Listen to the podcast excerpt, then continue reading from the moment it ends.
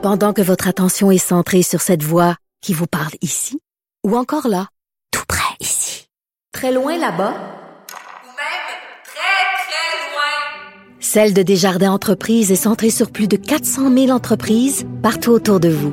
Depuis plus de 120 ans, nos équipes dédiées accompagnent les entrepreneurs d'ici à chaque étape pour qu'ils puissent rester centrés sur ce qui compte, la croissance de leur entreprise.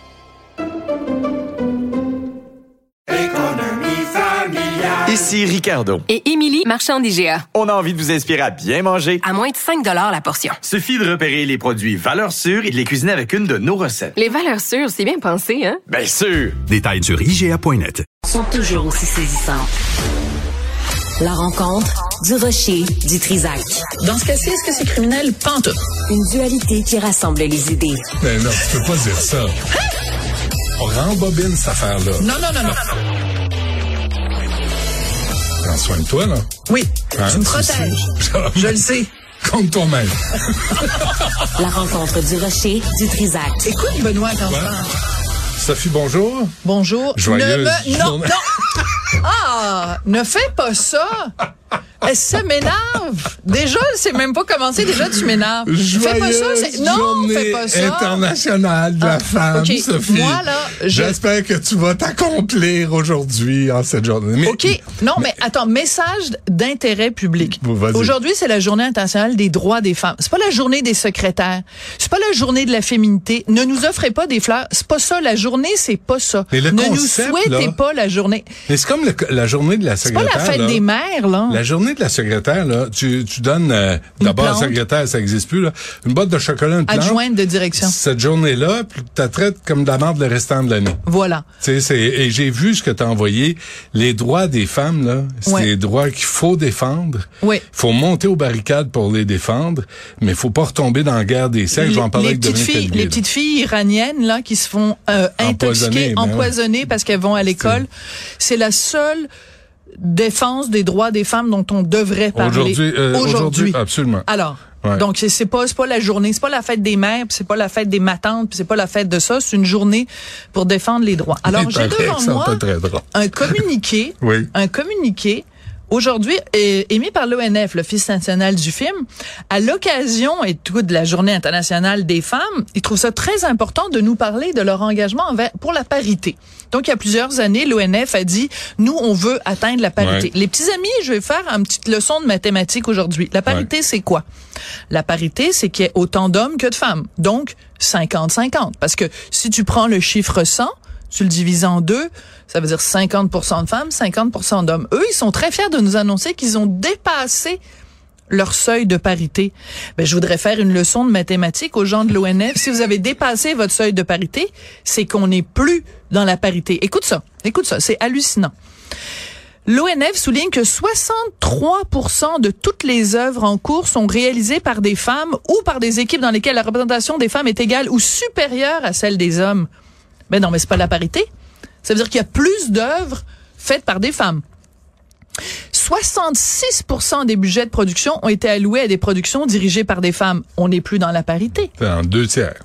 Et donc, ça veut dire que c'est une inégalité pour les hommes. Si tu te dis, moi, je suis pas de cette école-là, mais si tu te dis que ton objectif dans la vie, c'est la parité, comme par exemple en politique, on veut qu'il y ait, mettons, 50% de femmes, 50% d'hommes dans un cabinet. Un cabinet paritaire, c'est ça. Mais si t'as 67% de femmes, c'est bien le fun, mais appelle pas ça la parité.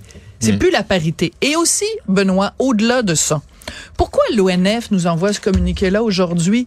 Pourquoi le, le droit des femmes, c'est de dire, ben, ça, il faut que le- les films qui soient produits, que dans l'équipe, il y ait une majorité de femmes. Quand tu regardes un documentaire ou un film de l'ONF, là, je veux dire, c'est c'est important pour toi de savoir que la personne qui a tenu la perche, là, le perchiste, là, qui est comme ça, là, y y a-tu des couilles ou y a un vagin? Ça, c'est bien important de nous dire ça le jour de la Journée internationale des femmes. Pendant ce temps-là, en tout cas, je te ferai pas la leçon, là, sur C'est un drôle de combat euh, amené, tu sais, parce que dans le fond, là, l'ONF est là pour faire des films. Oui. Et là pour offrir une chance égale à tout le monde de Voilà. faire des films. Donc- dépendamment de la qualité du projet soumis. Voilà, dites-nous que il y avait avant ça des obstacles à la création. Qu'il y avait un sexisme systémique à l'ONF et que vous avez enlevé ces obstacles-là. Mais là, de- ils nous disent, ils sont super fiers de nous dire que euh, au montage, il y a 70% des films faits à l'ONF qui sont montés par des femmes. Ben oui. c'est- T'es-tu déjà installé devant un film de l'ONF en disant hey, tabarnouche, on le voit bien, c'est un gars qui a monté ça. Mm. Hey, regarde comment il a, il comment il a, il a, il a coupé l'image en plein milieu. Moi, ça me rend, ça me rend inconfortable parce que Ça me me met très inconfortable. Mais à une époque, là, effectivement, les bonhommes, c'était une chasse gardée. Il y avait le club privé, il y avait le boys club. Ça, c'est vrai. C'est vrai. C'était, ça a existé. Oui, mais prouve-moi qu'aujourd'hui, En retour, là, en retour, c'est ça. c'est pas le contraire qui est en train de se passer. C'est-à-dire Et que si c'est un girls club, si est-ce que c'est mieux? Parce que Richard, il a parlé récemment, puis c'est pas un cas de l'ONF. Richard a parlé ré- récemment à un producteur, puis comme Ben le oui. producteur nous autorise pas à dire son nom, je donnerai pas son nom, qui nous disait, ben moi, je ne peux plus présenter des projets de films au Québec parce que je suis un homme blanc de plus de 50 ans Mm-hmm. et c'est pas ça dans l'air du temps. L'air du temps, c'est es-tu une femme, es-tu autochtone, es-tu euh, euh, LGBTQIA+. Si t'es pas là-dedans, tu ne feras pas de film. Peu importe la je- qualité du film. Comment je suis niaiseux? Moi, moi, je pensais, c'était, as-tu un bon projet à soumettre? Voilà. Quelles que soient tes origines, la couleur de ta peau, la, Voilà. tes- Mais on n'est plus là-dedans. On n'est plus là-dedans. Ah. Veux-tu que je te raconte une bonne histoire? Euh, je sais pas si on va avoir le temps. Ah. Comme, on est censé avoir. OK. Ah, pas? vas-y. Bon, vas-y. De OK. toute façon, je vais faire des Alors, grimaces, euh. Radio-Canada, ben, tu sais, Ouais. on sait, c'est la Journée internationale des droits des femmes aujourd'hui.